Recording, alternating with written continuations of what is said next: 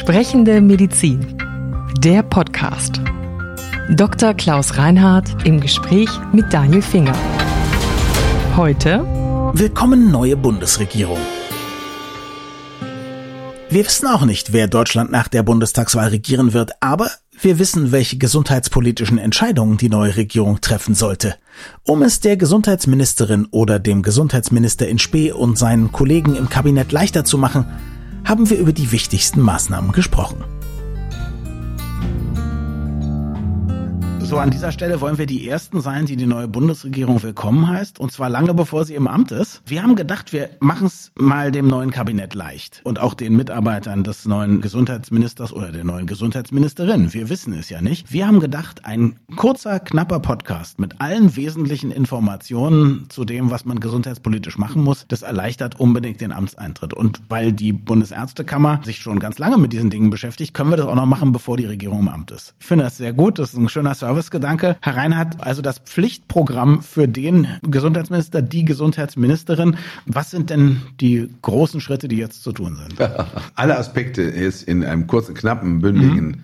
Statement, das wird schwierig, aber vielleicht sollte man ein paar grundsätzliche Dinge ansprechen, die wir einer neuen Bundesregierung gern mit auf den Weg geben oder auch geben werden. Mhm. Wir haben ja beschlossen, dass wir auf dem zusätzlichen Deutschen Ärztetag, den wir dieses Jahr Anfang November veranstalten wollen, den dann mit großer Wahrscheinlichkeit zusammensitzenden Koalitionsverhandlern welcher Parteien auch immer, mhm. denen das sozusagen auf den Weg zu geben, damit die wissen, was jedenfalls die deutsche Ärzteschaft sich vorstellt, was im Rahmen vom Gesundheitswesen zu erfolgen hat. Und da glaube ich, müssen wir ein paar Dinge feststellen, die organisiert, neu, anders oder ja, zukunftsträchtiger organisiert werden müssen. Mhm. Und da würde ich sagen, an erster Stelle steht sicherlich mal das Thema digitale Kommunikation im Gesundheitswesen. Mhm. Ja, wir haben jetzt die elektronische Patientenakte, die eingeführt ist. Wir haben aber immer noch keine vernünftigen Schnittstellen zwischen stationären und ambulanten Strukturen. Mhm. Die Strukturen in der Gematik sind sehr komplex und sehr langsam arbeiten, selbst wenn sich in den letzten Monaten da viele bemüht haben, das zügiger zu organisieren organisieren, aber es ist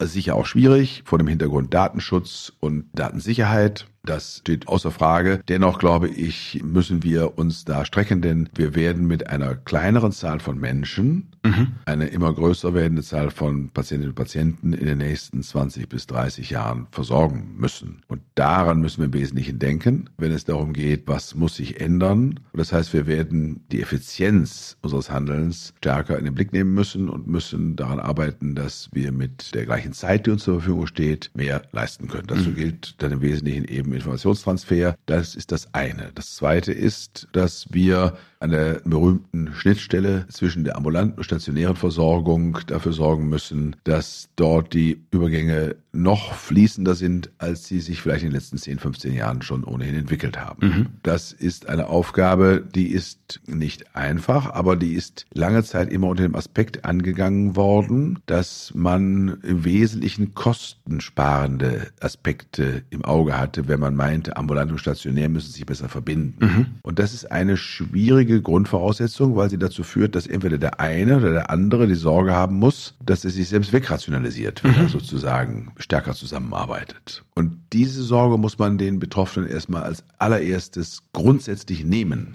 Mhm. Sagen, darum geht's hier nicht. Ja, dass wir zulasten des einen oder anderen jetzt hier Strukturen neu gestalten, sondern wir gestalten sie, damit ihr effizienter arbeiten könnt und euch in stärker Maße eigentlich dem Medizinischen widmen könnt und weniger der Steuerung des Patienten durch ein kompliziertes und komplexes System. Erstens, und dass ihr vielleicht auch davon in der kollegialen Interaktion miteinander, wenn ihr in größeren Einheiten und in etwas verwobeneren, vernetzteren Strukturen Menschen versorgt, davon auch inhaltlich medizinisch profitiert, mhm. indem der kollegiale Austausch euch nützt. Jetzt kennen Sie Ihre Kolleginnen und Kollegen besser als ich. Ich könnte mir vorstellen, selbst wenn man das hört aus dem neuen Gesundheitsministerium, dass dann trotzdem einige sagen, naja, aber der Kuchen ist doch eben nur mal nur so groß und wir müssen uns doch irgendwie darum streiten, wer ja, was bekommt. Der Streit wird geringer, mhm. weil die Zahl der Ärzte, die an dem Streit teilnehmen, zurückgehen wird. Also ist genug Kuchen für alle da. Da ist genug Kuchen für alle da, das ist gar keine Frage und man muss es weniger unter diesem Kuchenaspekt sehen, sondern mehr unter dem Aspekt, dass man die Tafel sauber organisiert hat und dass alle, die da von den Kuchenessern profitieren sollen, mhm. das sind die Patientinnen und Patienten, tatsächlich auch in Zukunft noch verantwortungsbewusst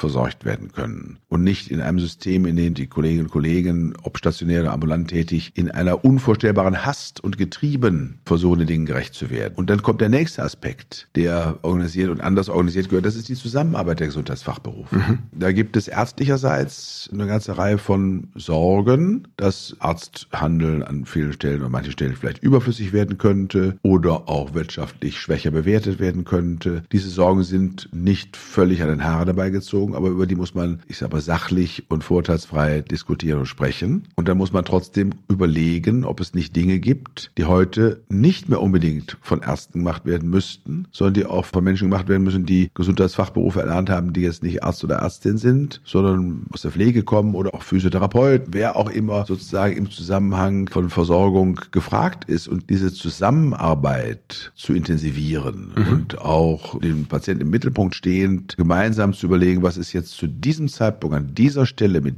diesem Erkrankungsbild und diesem Krankheitsstatus sinnvoll für diesen Menschen zu tun und das so zu organisieren, dass es aufwandsarm funktionieren kann. Das, glaube ich, ist die Herausforderung. Und dann kommt das nächste. Da ist die Frage, lässt man den Betroffenen, die in einem solchen System handeln, einen Freiraum, sich selbst zu organisieren und auch privatwirtschaftlich, wirtschaftlich selbstständig sich zu organisieren? Mhm.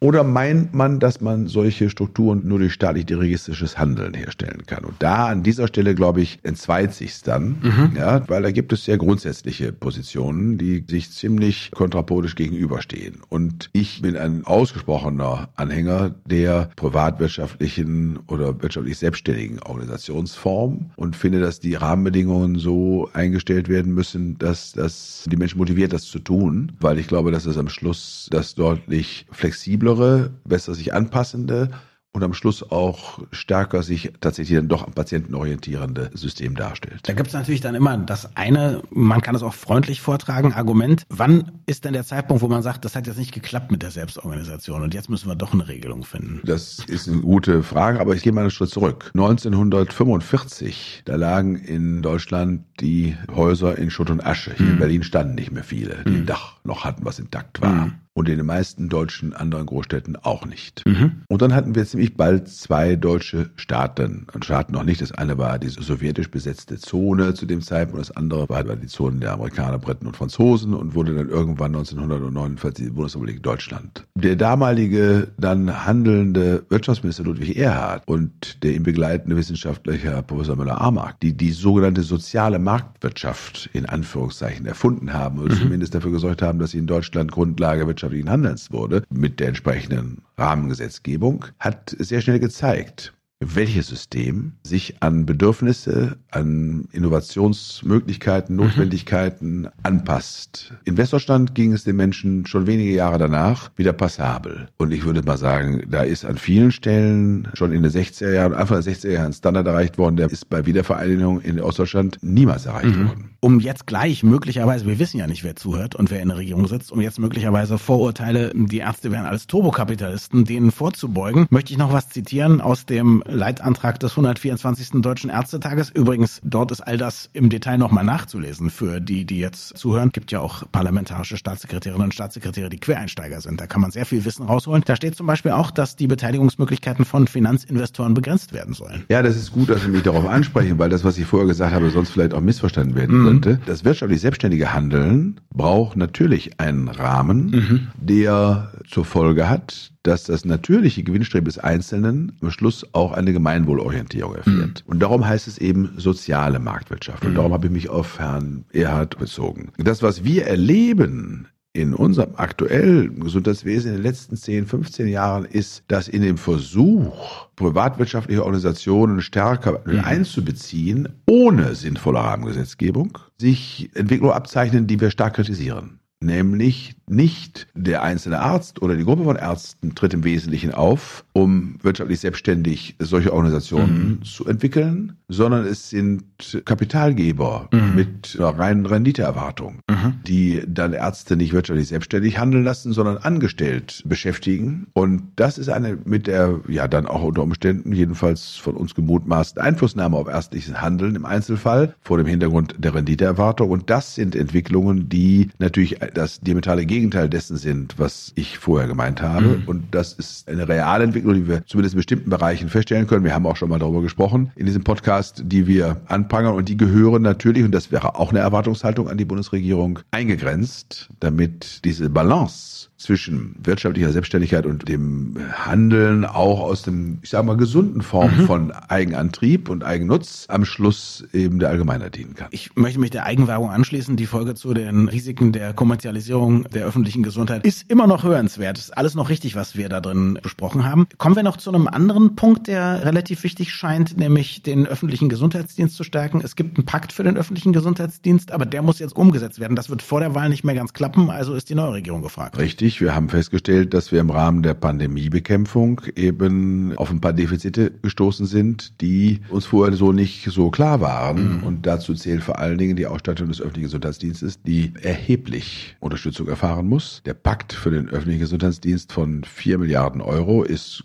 üppig ausgestattet. Die müssen jetzt aber auch ankommen und die dürfen auch nicht dann, wenn sie ausgegeben sind, wieder dazu führen, dass alles verpufft, sondern es muss dazu führen, dass langfristig stabile, funktionsfähige Strukturen an der Stelle wieder entstehen und eingerichtet werden. Und dazu zählen dann eben auch, das hatte ich vorher schon mal angekündigt, eben die Kommunikation, die digitalen Wissenstransfer, Informationstransfer. Auch das ist ein Thema, wo man sagen muss, die Belegung der deutschen Intensivstationen hat ja nicht das RKI oder in irgendeiner Form der Staat organisiert. Das hat die Divi als wissenschaftliche Fachgesellschaft der Intensivmediziner mhm. eingerichtet. Und ich finde, dass wir, was Rahmendaten mhm. die man zur Bewertung des Pandemiegeschehens gut gebrauchen könnte, was deren Erhebung angeht. Auch an der Stelle gibt es noch einiges mhm. zu tun. Das steht dann Pass pro Toto, auch für andere mhm. Dinge innerhalb eines Gesundheitswesens. Also das, was wir in Deutschland bisher stiefmütterlich behandelt haben, sind alle Aspekte von Versorgungsforschung. Man braucht aber auch mehr ärztliches Personal für die Gesundheitsämter. Man braucht überhaupt mehr Ärztinnen und Ärzte in Deutschland. Hm? Man wird in einer Gesellschaft des Älterwerdens, in der Menschen Durchschnittsalter von über 80 erreichen, in der natürlich dann ein großer Anteil von Menschen lebt, die mit chronischen Erkrankungen vernünftig versorgt werden sollen. In einem Land, in dem viel Reichtum an vielen Stellen existiert und wir uns leben Lebensstandards angewöhnt haben, zum Beispiel was so Ausstattung mit Autos etc. angeht, der doch bemerkenswert ist. Ich finde, der ist für das Thema Gesundheit hoch angemessen. Mhm. Und darüber wird man sicherlich angesichts der Mittelverteilung und endlichen Mittel, die uns zur Verfügung stehen,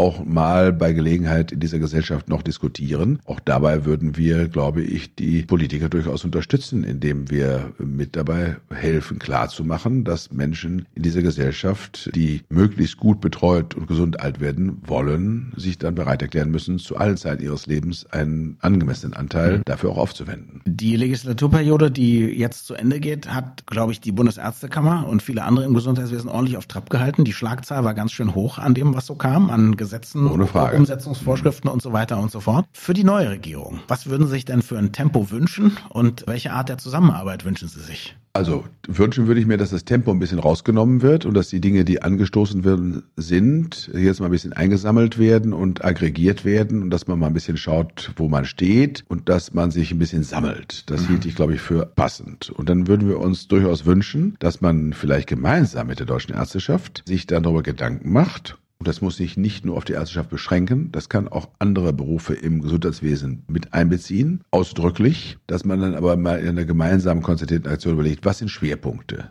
Die wir anstreben? Und was sind Prioritäten, die es zu lösen gilt? Und wo wollen wir unsere Kräfte einsetzen und welchen Aufwand wollen wir betreiben? Und was ist sozusagen die Zielmarke, die wir uns mal dann für die kommenden vier Jahre setzen? Ich glaube, dass ein solcher Beginn einer Zusammenarbeit ganz am Anfang im Hinblick auf die programmatische Überlegung ein tolles Signal wäre im Hinblick auf den Einbezug und vielleicht auch einiges an Beteiligung und der Bereitschaft des Mitmachens auslösen könnte. Vielen Dank fürs Zuhören. Wir freuen uns immer über Feedback an podcast.baik.de.